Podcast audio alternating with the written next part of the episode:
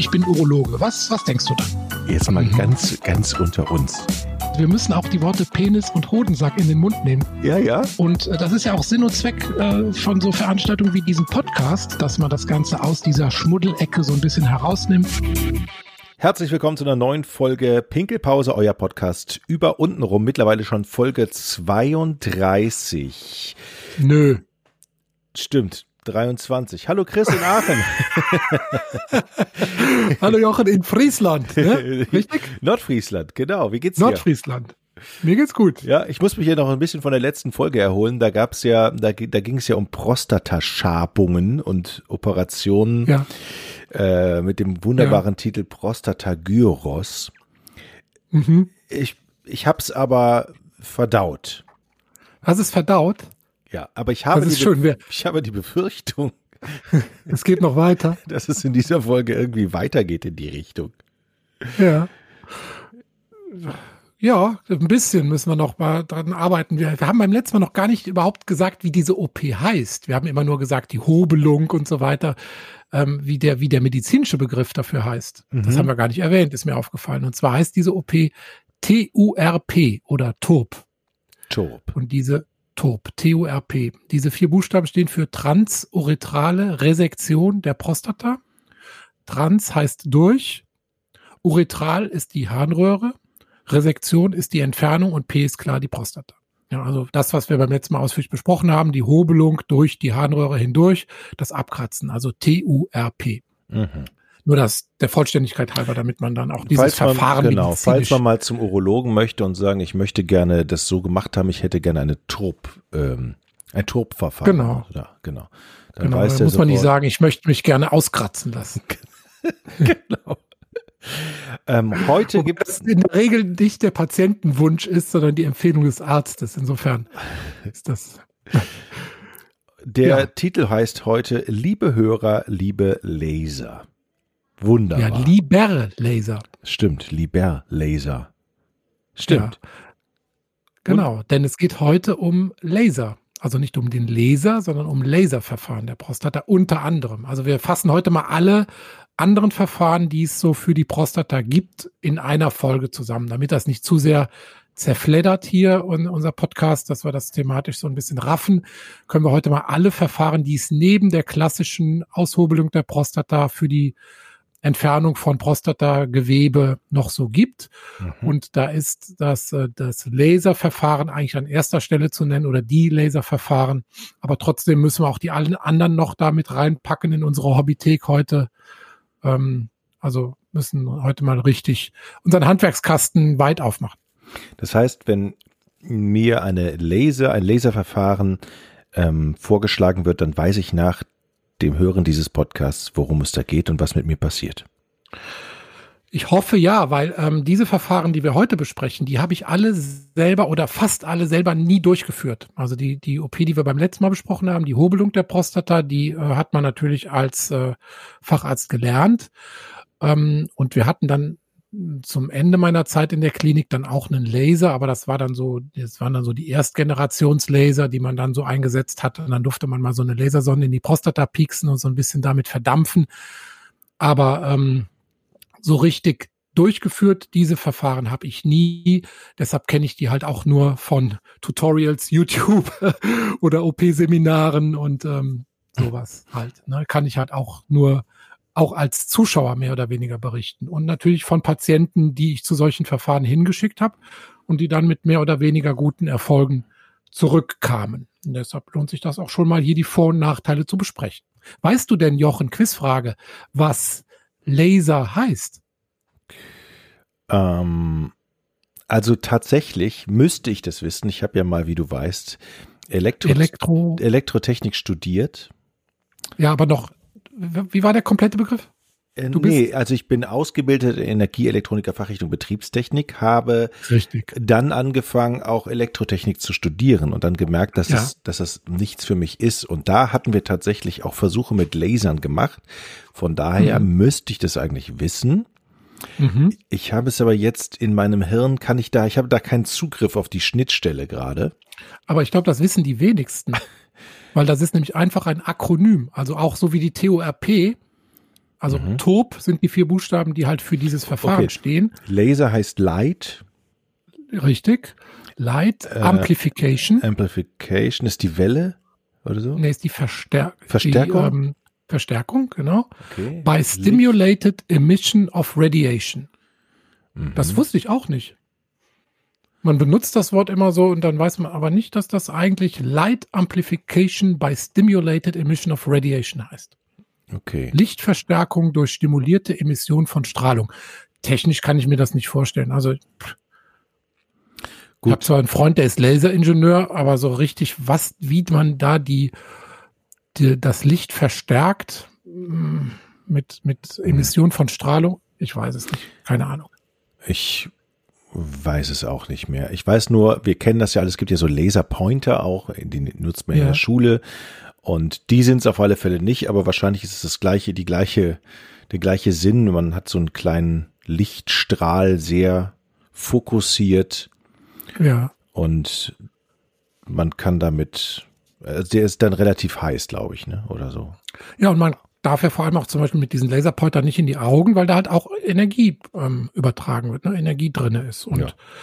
und das ist ja auch das Prinzip dieser OPs, die wir, die wir heute besprechen. Und bei den, hm. ja. Ja. Frag du mal. Ja, viele, viele ähm, Wissenschaftler, die uns jetzt zuhören und viele Fachleute, die schlagen sich gerade die Hände über den Kopf zusammen wahrscheinlich. Dem ja, schreibe, so. ich, schreibe ich mal einen Leserbrief, einen Leser, oh, ein schreibe ich mal Leser. ich schreibe jetzt mal einen Leserbrief. Schreibe ich mal einen Leserbrief. Genau. Äh, sind wir offen dafür, ne? Also hat ja die Möglichkeit, Absolut. unter diesem Podcast seine Absolut. Meinung kundzutun. Das darf Absolut. man dann auch gerne. Nee, da muss ich auch ganz klar sagen, ich bin ja kein Physiker und bin ja auch kein Entwickler und kein Ingenieur, sondern wenn es so ein Verfahren gibt und ich hätte die Möglichkeit, das anzuwenden, dann würde ich das halt anwenden und mir so ein bisschen natürlich auch Gedanken über die Hintergründe machen, wie das funktioniert und Vor- und Nachteile. Aber jetzt, wie genau so ein Laser, ähm, Laserenergie produziert wird, das ist mir tatsächlich ein Rätsel. Das, da mhm. muss ich passen. Ja. Aber es gibt sehr unterschiedliche Arten von Laserenergie und die, die, werden auch auf unterschiedliche Art und Weise in der Urologie verwendet. Und ein Verfahren, das ist so gut, dass es seit ähm, 2018 auch Kassenleistung ist. Also hat sich so etabliert, dass das mittlerweile auf dem gleichen Level gehandelt wird wie die TORP, die wir beim letzten Mal besprochen haben. Und das ist die sogenannte HOLEP auch wieder eine Abkürzung, Holmium Laser Enukleation der Prostata. Und Enukleation heißt, dass man dabei auch schneidet. Also man schneidet praktisch mit dem Laser zwischen Kapsel und Innendrüse entlang und enukleiert dann dieses Innengewebe, was dann wie so ein Klumpen zurückfällt in die Blase und dann mit so einem Spezialgerät, so einem Art äh, Mixer, der von einem Käfig umgeben ist, morzelliert wird, das Gewebe und diese zerkleinerten Gewebeteile werden dann rausgespült. Mhm. Ich stelle mir das, gerade vor, diesen Mixer, ja. Ja. Mhm. Salat oder muss man natürlich aufpassen, dass da keine Blasen Schleimhaut von der Seite so reinkommt. Also wenn ich jetzt wieder eine blöde Frage am Anfang, im Prinzip geht es da einfach um eine andere, ähm, andere Vorgehensweise gegenüber der im letzten Podcast erwähnten Hobelung, ja. Man macht das nicht mit so einer heißen Schlinge, sondern man nimmt einfach einen Laserstrahl. Sehr richtig. Alle Verfahren, die wir heute besprechen, sind sehr, sehr ähnlich. Es gibt ja nachher noch, dann gibt es noch zwei kleine Sachen, die wir erwähnen müssen, die noch anders, die rein mechanisch zum Beispiel die Prostata öffnen. Aber sonst ist immer das Prinzip bei all diesen Sachen, ähm, gib mir Energie, ich gebe sie irgendwie in die Prostata rein und mache damit Gewebe kaputt oder weg. Ne? Sag mir irgendeine Energieform und ich sag's dir, sag dir, ob es dafür ein äh, OP-Verfahren für die Prostata gibt. Mhm. Wie soll ich das jetzt sagen? Ja, wenn du, wenn dir irgendwas einfällt, dann sag naja, ich dir. wir haben ja schon Hitze, Laser. Also Strom, genau. Strom, Hitze, Laser. Ähm, was also, Mag Magnet, äh, kann, kann ja. Magnetismus auch Hitze erzeugen? Richtig, irgendwo? elektromagnetische Wellen, ja, elektromagnetisch. auch ein Verfahren. Ja. Sprengen, die, die einfache, Entschuldigung, ja. Ja, transuretrale Mikrowellentherapie, TUMT genannt. Mik also ist das mit mhm. Mikrowellen, genau. Okay. Dann die herkömmliche du, Sprengung, würde ich sagen. Die TNT der Prostata? Die, Nein. Die TNT, genau. Gute Idee. Setzen wir auf unsere Produktliste der zu erfindenden urologischen Produkte? Nein. Aber gut, äh, gute Idee. Aus, ja. Ausbaggern wäre jetzt auch noch. ja, das haben wir ja schon. Ne? Ja, ja, genau. Erste, nee, sonst, äh, was, wo, wo entsteht denn noch Hitze? Äh, Induktion, aber das sind ja auch, ist ja auch Wellen. Aber da ja, müsste man wahrscheinlich, ja. Ja, Wellen ist richtig. Radiofrequenzwellen gibt es noch. Okay. Die sogenannte TUNA, transuretrale Nadelablation. Da werden so kleine Nadelantennen in die Prostata gepikst und dann Radiofrequenzwellen angeschaltet und die machen dann so eine Koag Koagulationsnekrose von ein, zwei Zentimeter Durchmesser. Mhm. Also im Prinzip das, alles das gleiche, beziehungsweise unterschiedliche Art und alle haben alle wahrscheinlich dann unterschiedliche Vor- und Nachteile, ne? Genau, man muss ganz grob zwei Arten unterscheiden, nämlich das sind einmal die ablativen Verfahren, also die Gewebe entfernen. Ja, das war zum Beispiel die TORP und die HOLEP, die Laserenukleation. Da wird Gewebe rausgeschnitten und rausgespült. Man hat also nach der OP Gewebe, das man auch untersuchen kann. Das kann man einschicken. Das sind dann ablative Verfahren. Die wirken auch sofort. Das Gewebe ist dann abgetragen und weg. Ja? Mhm. Und dann gibt es noch die sekundär ablativen Verfahren, die also erst durch ein Kaputtgehen des Gewebes wirken. Ja, man macht das Gewebe mit irgendeiner Energie, Hitze, auch Kälte gibt's, Kryotherapie der Prostata gibt's auch. Mhm. Ähm, mit irgendeiner Art von Energie macht man das Gewebe kaputt und wartet dann den Gewebeuntergang ab. Ja, also wartet dann, bis das Gewebe sozusagen die abgestorbenen Zellen geschrumpft sind. Es kommt am Anfang sogar oft zu einer Schwellung des Gewebes. Und dann muss man warten, bis das Gewebe untergegangen ist und dann erst kommt dieser Effekt der Harnröhrenerweiterung zum Tragen. Das sind dann sekundär ablative Verfahren. Mhm. Ja.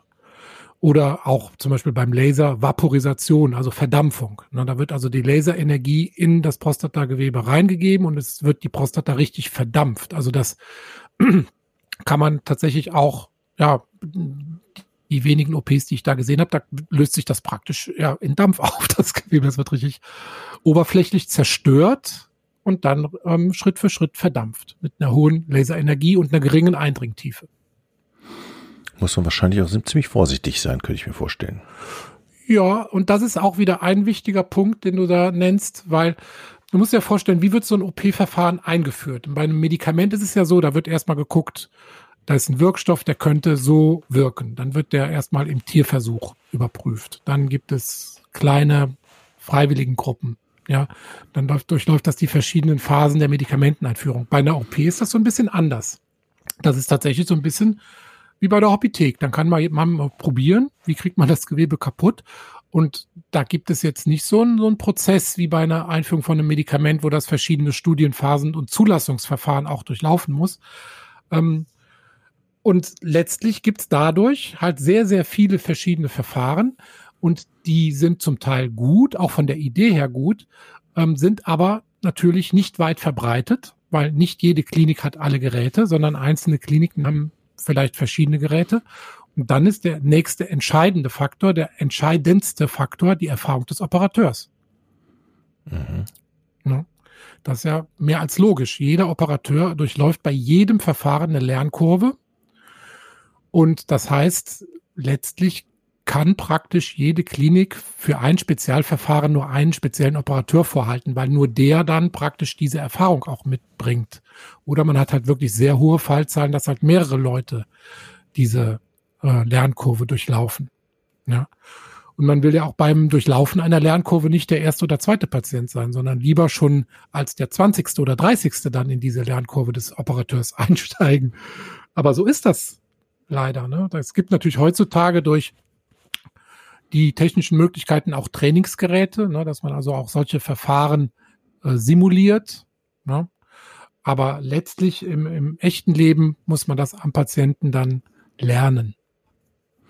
Das heißt aber im Umkehrschluss, der Arzt hat immer die Möglichkeit, ein, ein Alleinstellungsmerkmal auf dem, auf dem Markt doch zu kreieren eigentlich. Ne? Mhm, das ist natürlich, ja, das wird natürlich auch weitlich ausgenutzt. Ne? Dann sagt man, wir haben den Greenlight Laser, wir haben mhm. den Neodym Yak Laser, wir haben den Thulium Laser.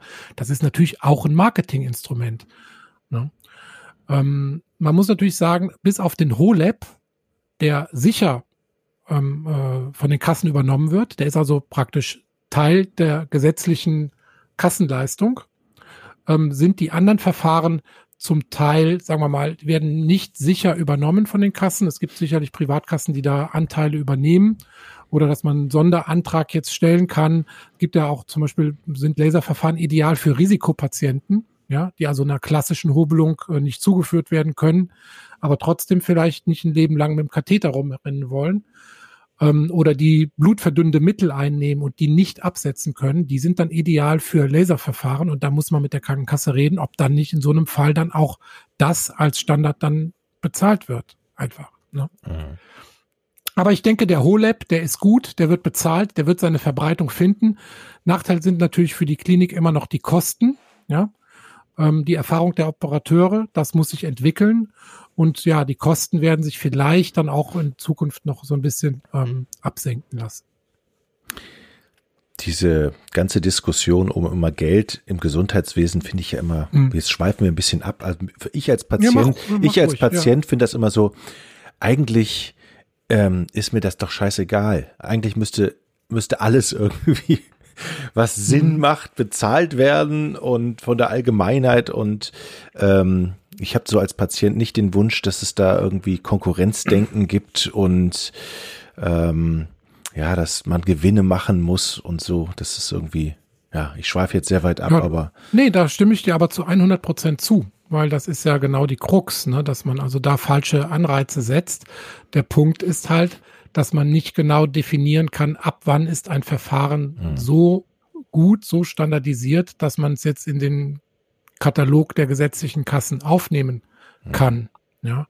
Und alles, was vorher passiert, also eigentlich müsste man ja wie bei einem Medikament eine Studie machen. Müsste man sagen, okay, die jetzt kriegt halt jede Uniklinik in Deutschland dieses Gerät zur Verfügung gestellt und dann werden halt Patienten operiert und verglichen mit der Standard-OP. Und wenn sich das dann als gut oder gleichwertig oder besser beweist, dann wird es in den Katalog der gesetzlichen Kassen aufgenommen. So wäre eigentlich ein, ein sinnvolles Vorgehen, aber das ist irgendwie nicht umsetzbar. Ich hatte da mal so ein Beispiel, ich hoffe, ich krieg's noch zusammen, was mir sehr verdeutlicht hat, wie krude dieses System an manchen Stellen ist. Es ging um eine um, um eine Untersuchung im Bauchraum und da musste man ein Kontrastmittel nehmen, aber das Kontrastmittel wurde nicht mehr von der Kasse finanziert. Hm. Alternative war, ja, was machen wir denn jetzt? Ja, Operation. Mhm.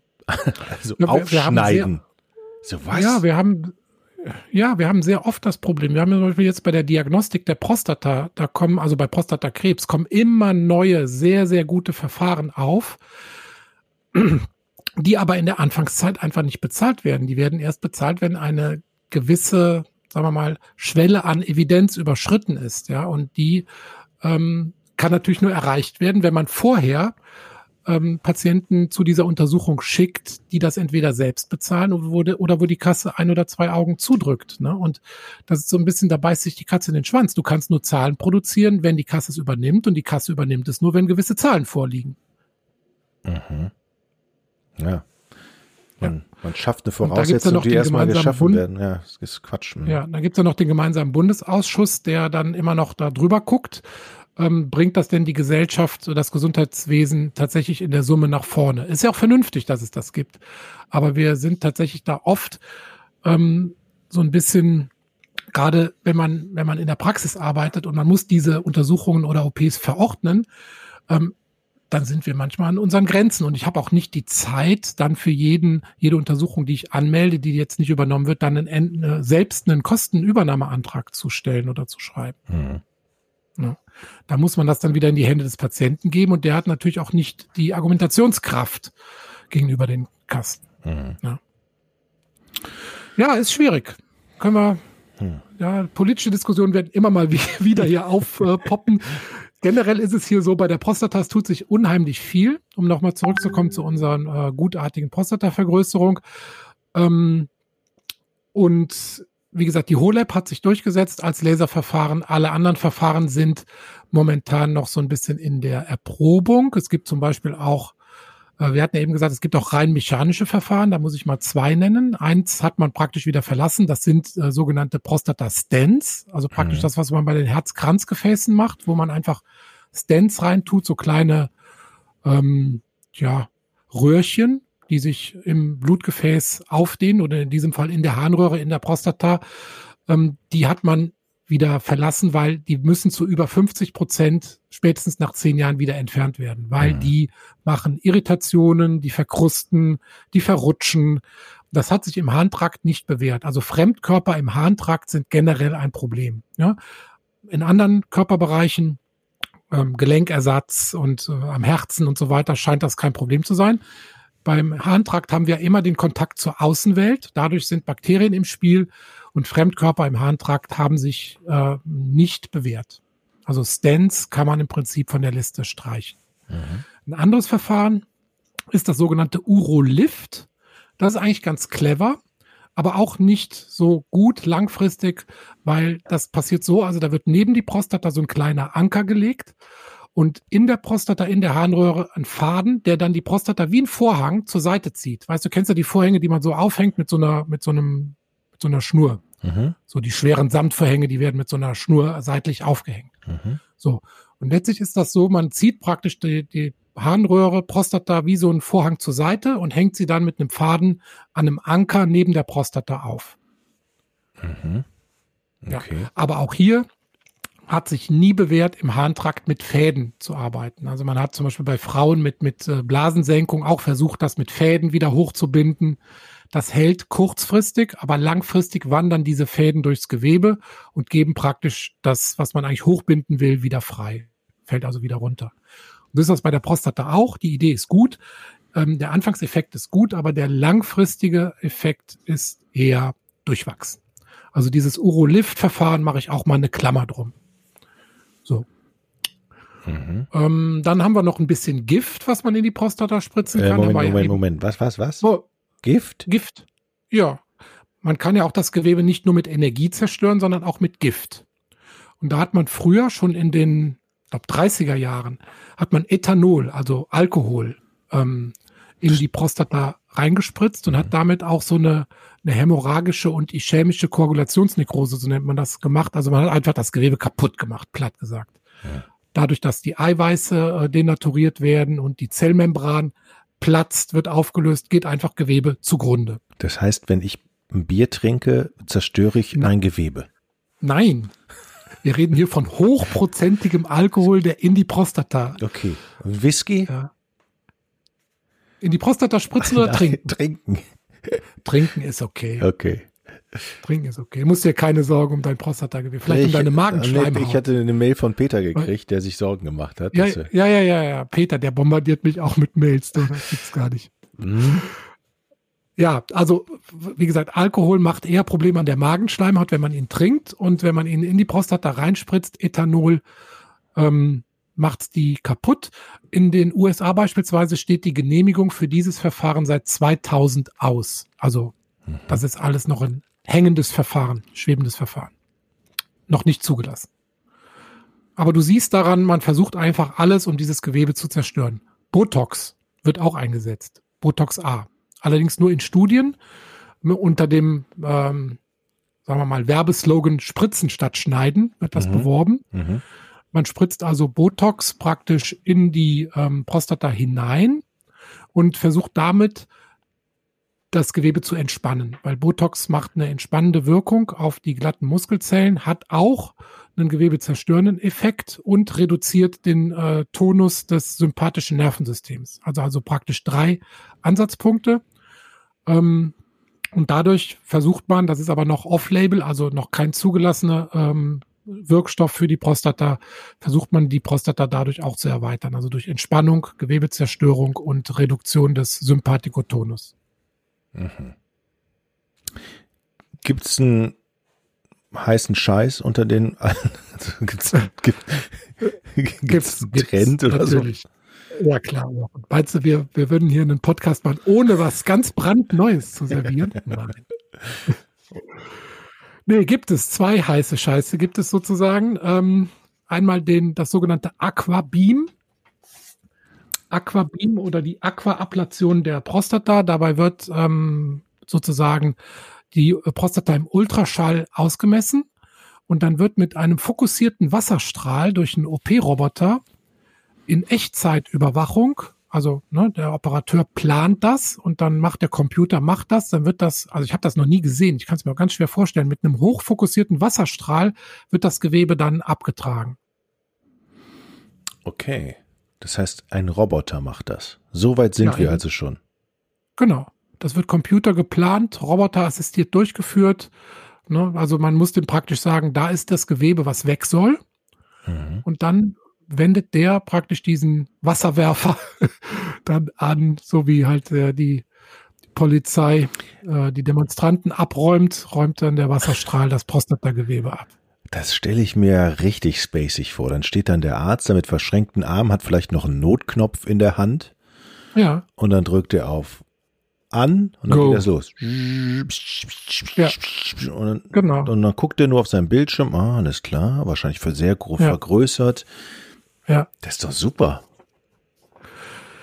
Ja, ist, äh, also da, ja, ist super. Aber tatsächlich, so wie du sagst, man kriegt so ein bisschen auch die Sachen aus der Hand genommen. Ne? Man verlässt sich dann auf die, mhm. auf die Computersimulation. Aber es ist tatsächlich, ja, ist ja gut. Ne? Man kann halt äh, markieren bis hierher und nicht weiter. Ne? Das ist also nicht so wie beim Operieren, wo man halt, hups, och, mhm. das war aber jetzt ein bisschen zu weit geschnitten. Das passiert dann nicht. Ne? Aber jetzt mal ganz in die Zukunft gedacht, ne? so jetzt mal mhm. 200 Jahre weiter wenn so, mhm. wenn so Erfahrungen gemacht werden, die gut sind, wo so Roboter, es gibt ja auch viele Science-Fiction-Filme, das kann euch Ärzten doch gar nicht recht sein. Ihr wollt doch Hand anlegen, ihr wollt doch, ihr wollt doch da rumwursten im Körper und was zerschneiden und abripseln und mhm. und zusammenflicken und so, oder? Das ist doch. Ja, der Arztberuf wird sich zu, zu 100 Prozent wandeln, da bin ich mir sicher. Also in Zukunft, ich glaube in 200 Jahren, da wird, wird bei Geburt, wird dann äh, sozusagen bestimmt, ob du zu den 50 Prozent gehörst, die, wo in Zukunft die Prostata wächst. Wenn du dazu nicht gehörst, ist alles gut. Und wenn du dazu gehörst, dann kriegst du ab einem gewissen Alter, glaube ich, schon irgendwelche Enzymblocker oder es wird schon ein Enzym moduliert, dass die dann doch nicht wächst und so weiter. Ich, da, also ich kann mir nicht vorstellen, dass in 200 Jahren noch eine TUR-Prostata durchgeführt wird. Kann ich mir nicht vorstellen. Ich werde es nicht erleben. Meine Prostata ist dann schon hinüber, die ist dann schon sekundär abladiert von Würmern. Mhm. Aber ähm, ich, äh, keine Ahnung. Aber so lange, wie wir den, diesen Podcast machen, werden wir an den Entwicklungen teilhaben. Ja, wir werden ja auch 200 Jahre. Hm, zusammen ja. Jeder, jeder 100. 100 haben wir schon. man möchte doch, doch wissen, wie sieht es denn später aus? Und wirklich so. Ja, Futuro. Wie ja. sieht die Zukunft der Urologie aus? Hm. Genau. Letztes noch, muss ich noch erzählen, ähm, die Embolisation. Das ist so, das machen dann praktisch die Radiologen. Dann gehen die über die ähm, Leiste mhm. in, die, in die Arterien rein mhm. und suchen sich die Arterie, die die Prostata mit Blut versorgt. Mhm. Und dann wird praktisch in der Prostata ein künstlicher Infarkt gesetzt. Okay. Ja, also die mhm. Blutversorgung der Prostata wird embolisiert. Ich habe das noch nie gesehen. Ich finde das hochspannend. Ähm, es ist technisch sicherlich anspruchsvoll, diese Arterie zu finden, ne? die also die Prostata versorgt. Ich kann mir das also ganz, ganz schwer nur vorstellen, wie man da auch navigiert, wie man da hinkommt, wie man die identifiziert. Und dann, ähm, wenn man die gefunden hat, wird die embolisiert. Das Verfahren ist in Großbritannien schon zugelassen. In Deutschland noch nicht. Bis jetzt liegen so ein paar Ergebnisse vor. Nach drei Monaten sind die Ergebnisse gut. Ähm, es hat Vorteile. Es macht natürlich keine Wundfläche zur Harnröhre hin. Das ist ein Riesenvorteil. Ne, weil das ja bei allen anderen Verfahren, hatten wir darüber gesprochen, wird ja die Harnröhre zerstört, entfernt, mhm. geschädigt. Und bei diesem Verfahren wird die Prostata embolisiert und die geht zugrunde, die schrumpft. Man hat also keine Wundfläche, man hat wenig Schmerzen, man kann das in lokaler Betäubung durchführen, unter ähm, auch unter Aspirin, also unter ASS, Durchblutung, ähm, ähm, äh, Antikoagulation. Es gibt relativ wenig von ähm, Samenergussstörungen, Ejakulationsstörungen, was ja bei allen anderen Verfahren ein großes Problem ist. Mhm. Weil der innere Schließmuskel, der beim Samenerguss nach oben hin zur Blase abdichtet, der wird bei den meisten Verfahren so geschädigt, dass der Samenerguss nach einer Prostata-OP nicht mehr nach vorne in die Harnröhre geht, sondern nach oben in die Harnblase. Ja. Mhm. Und dieses Problem ist hier auch nicht so häufig. In den bisherigen Erfahrungen liegt das bei 16 Prozent. Also ich finde das einen sehr vielversprechenden Ansatz. Äh, Strahlenbelastung ist offenbar sehr hoch, weil man da sehr lange durchleuchten muss, bis man diese Arterie gefunden hat. Ja, keine Ahnung. Vielleicht machen wir wirklich mal unseren Außentermin irgendwann und dann gucken wir uns das mal ganz in Ruhe an, weil ich hätte da auch total Lust, das mal live zu sehen, wie das gemacht wird. Weil manche Sachen tatsächlich als Urologe kann ich mir auch, also zu, oder dieses Aquabeam-Verfahren, äh, das kann ich mir tatsächlich auch nur ganz schwer vorstellen. Wenn man es einmal selber gesehen hat, dann ist das, glaube ich, transparenter und mhm. ja. Spannend. Ja, ne? Fand ja. ich auch. Ja. Jetzt habe ich mich schon wieder in Rage geredet, äh, in äh, Enthusiasmus geredet. ja, das ist doch gut. ja, ne? Das, war, das war's oder gab's noch Verfahren? Nee, das war's, ne? So. Ja, nächste Woche gibt's wieder neue Verfahren wahrscheinlich, aber für, dies, für diese Woche war's das. Okay. Hast du Wünsche für nächste Woche oder? Ähm, oder liebe Hörer, habt ihr Wünsche? Liebe Hörer, lieber Laser? Ja, wir können tatsächlich jetzt mal, ja, wir fordern hiermit mal auf, ähm, ein Thema zu behandeln, was da draußen gewünscht wird. Man hat die Möglichkeit, unter unserem Podcast was zu schreiben, einen Kommentar, gerne okay. mit Ideen und Wünschen auf uns zukommen. Ich lasse mir auch was einfallen. Ja. Super. Okay. Was machst du jetzt? Was ich jetzt mache? Ah. Ich gehe pinkeln. Das ist gut. Dann machst du mal die Pinkelpause. Okay. Dann bis zum nächsten Mal. Tschüss, Chris. Ciao, ciao. Ciao. Ich bin Urologe. Was, was denkst du dann? Jetzt mal mhm. ganz, ganz unter uns.